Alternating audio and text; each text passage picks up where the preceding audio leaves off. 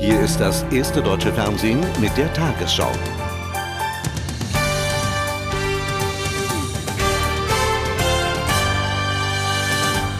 Guten Abend, meine Damen und Herren. Die USA und Großbritannien werden dem UN-Sicherheitsrat ihren angekündigten Entwurf für eine Irak-Resolution noch am Abend vorlegen. Wie vorab bekannt wurde, wird dem Irak darin vorgeworfen, die letzte Chance für eine Abrüstung verpasst zu haben. Nach britischen Vorstellungen soll der Sicherheitsrat in etwa zwei Wochen über die Resolution entscheiden.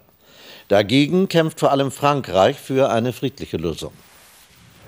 Frankreichs Botschafter hat am Morgen seine Kollegen aus Deutschland, Russland und China getroffen. Gemeinsam wollen sie weiterhin im Sicherheitsrat Widerstand leisten gegen einen Militärschlag. Wir haben andere Vorstellungen, sagt der Chinese, und der Russe betont die Fortschritte bei den Inspektionen und die zunehmend bessere Zusammenarbeit des Irak. Drei sind anderer Meinung.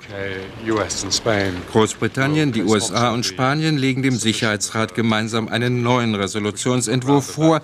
Wörtlich heißt es darin, der Irak hat die letzte Chance verpasst zur Erfüllung der UN-Abrüstungsauflagen.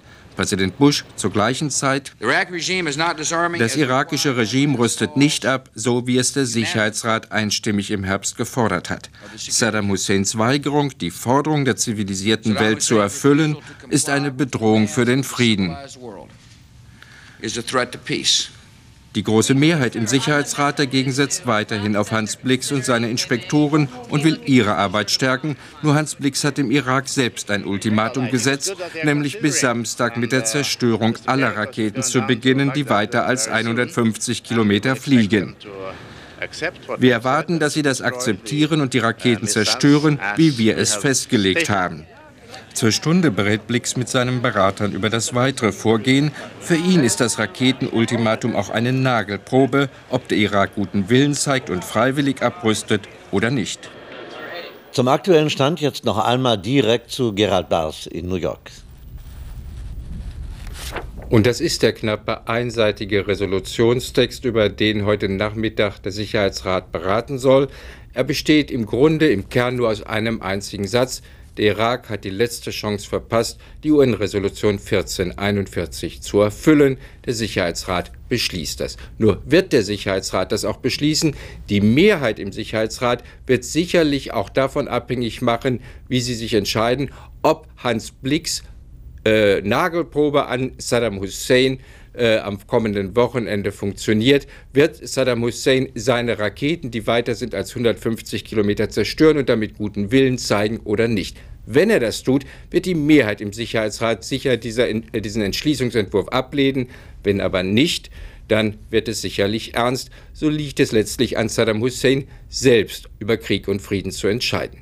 Zurück nach Hamburg. Frankreich und Deutschland halten ungeachtet der neuen US-Initiative an ihrer Irak-Politik fest. Bei einem Treffen in Berlin sprachen sich Staatspräsident Chirac und Bundeskanzler Schröder erneut gegen eine zweite UN-Resolution aus. Wer sich das nur ausgedacht hatte, zur letzten Instanz heißt das Alt-Berliner Traditionslokal, vor dem der Bundeskanzler vor einer knappen Stunde den französischen Präsidenten begrüßte. Beide begleitet von ihren Außenministern, beide einig. Deutschland und Frankreich setzen weiter auf eine friedliche Lösung. Wir sind beide der Auffassung, dass wir die Abrüstung des Iraks auf friedlichem Wege erreichen wollen. Das ist Inhalt unserer gemeinsamen Politik und das wird auch so bleiben. Dem Franzosen ließ der Bundeskanzler dann den Vortritt und der teilte mit, beide Staaten und Russland hätten eine neue Initiative gestartet.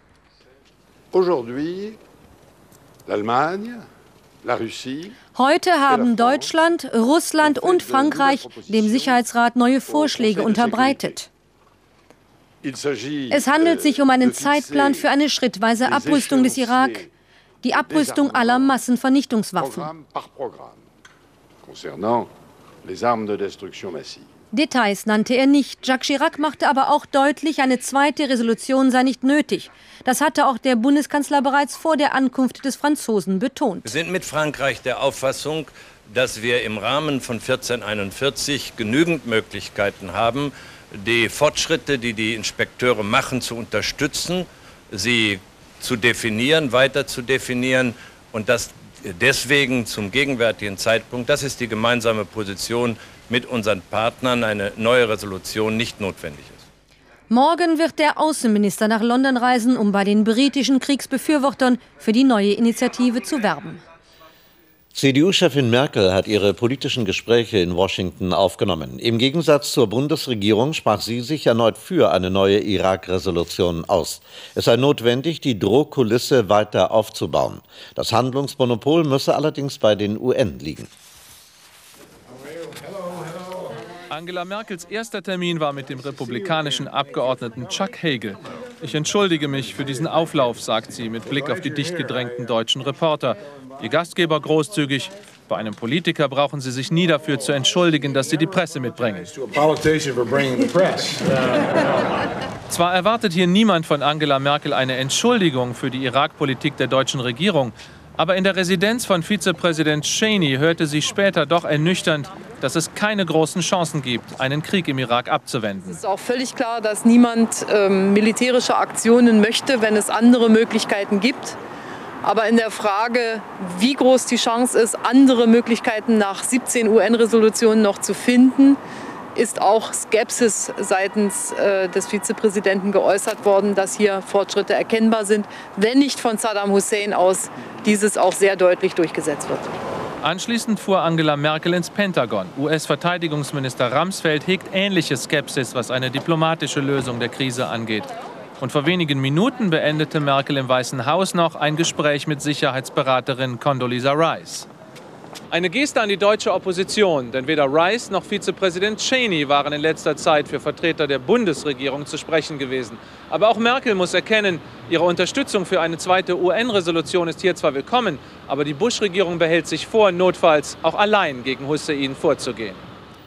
Nach langem Zögern hat die türkische Regierung einer Stationierung von US-Truppen unter Vorbehalt zugestimmt. Ein entsprechender Antrag soll noch heute an das Parlament weitergeleitet werden. Wann dort abgestimmt wird, ist noch unklar. Ein Regierungssprecher betonte, trotz wichtiger Fortschritte seien die Verhandlungen mit den USA noch nicht abgeschlossen. Ankara verlangt neben Ausgleichszahlungen auch Zusagen, dass nach einem Krieg die Kurden im Nordirak keinen eigenen Staat gründen dürfen. Die NATO hat damit begonnen, die Besatzung von Airwax-Flugzeugen in die Türkei zu entsenden. Vom Stützpunkt Geilenkirchen bei Aachen ist am Morgen ein Vorauskommando gestartet. Die Aufklärungsflugzeuge sollen den türkischen Luftraum an der Grenze zum Irak überwachen. Am Einsatz sind auch deutsche Soldaten beteiligt. Vor diesem Hintergrund fordert die Union eine Bundestagsabstimmung über die Entsendung. Sie bewertet die Verlegung als Vorbereitung für einen Kampfeinsatz. Mit drastischen Vorschlägen zum Gesundheitswesen hat sich der zuständige Sachverständigenrat in die Reformdiskussion eingeschaltet. In einem Gutachten an Sozialministerin Schmidt schlagen die Experten umfangreiche Leistungskürzungen für Kassenpatienten vor. Durch Einschnitte etwa beim Zahnersatz sollen die Kassen um insgesamt 40 Milliarden Euro entlastet werden. Schmidt erklärte, die Vorschläge würden in die Beratungen zur Gesundheitsreform einfließen. Ulla Schmidt ist ganz zufrieden. Mit den Sparvorschlägen will der Sachverständigenrat den durchschnittlichen Kassenbeitrag von heute 14,4 Prozent um drei oder sogar um vier Punkte senken. Entsprechend stark sind aber die Einschnitte, die in dem dickleibigen Gutachten empfohlen werden. Kassenversicherte sollen Privatunfälle und schrittweise auch Zahnersatz privat absichern müssen. Die Selbstbeteiligung soll erhöht und auf den Arztbesuch ausgeweitet werden. Auch auf Miet- und Zinserträge sollen Beiträge gezahlt werden. Und die Gesundheitsweisen wollen die beitragsfreie Mitversicherung von Familienmitgliedern einschränken. Sie können auch die beitragsfreie Mitversicherung von Familienangehörigen als eine krankenversicherungsfremde Leistung interpretieren, denn verheiratet zu sein und Kinder zu haben, ist nun mal keine Krankheit. Die Ministerin schließt zwar eine Änderung bei der kostenlosen Mitversicherung von Ehegatten nicht aus, beharrt aber darauf, die beitragsfreie Mitversicherung von Kindern, die aufzugeben, würde für mich nicht in Frage kommen. Sie ist ein wesentliches Element auch äh, der, des Solidargedankens. Schmidt ist grundsätzlich erleichtert, dass die Sachverständigen keinen Systemwechsel, sondern die Beibehaltung des Solidarprinzips fordern. Also, dass Arbeitgeber und Arbeitnehmer weiter zu gleichen Teilen in die Krankenkassen einzahlen. Die Vorschläge der Sachverständigen sind auf allgemeinen Beifall gestoßen. Auch die Union sieht sich in ihrem Kurs bestätigt, obwohl sie in ihrem Reformpapier ein Einfrieren des Arbeitgeberanteils gefordert hat. Im Streit um eine Lockerung des Kündigungsschutzes rücken die Gewerkschaften von ihrer harten Haltung ab. Nach einem Treffen mit der SPD-Spitze in Berlin sagte DGB-Chef Sommer, er sei zu einer seriösen Bestandsaufnahme bereit. Man müsse aber genau prüfen, was an der derzeitigen Regelung beschäftigungshemmend sei. Zuvor hatte die SPD klargemacht, dass sie am Kündigungsschutz grundsätzlich festhalten wolle. Bevor es bei der SPD um das Thema Kündigungsschutz ging, musste der Kanzler eine von der Bild-Zeitung berichtete baldige Kabinettsumbildung dementieren. Das hat mit Journalismus nun wirklich nichts mehr zu tun, sondern das ist nur noch Krawallmacherei. Mehr als Verachtung kann man dafür nicht übrig haben. Alle Minister bleiben also erstmal im Amt, auch dieser. Allerdings bekam Wolfgang Clement für seine jüngsten Vorstöße zum Kündigungsschutz im Präsidium und, wie zu erwarten, von den Gewerkschaften Gegenwind. Er weiß auch, dass eine Änderung des Kündigungsschutzes nichts bringt für mehr Beschäftigung.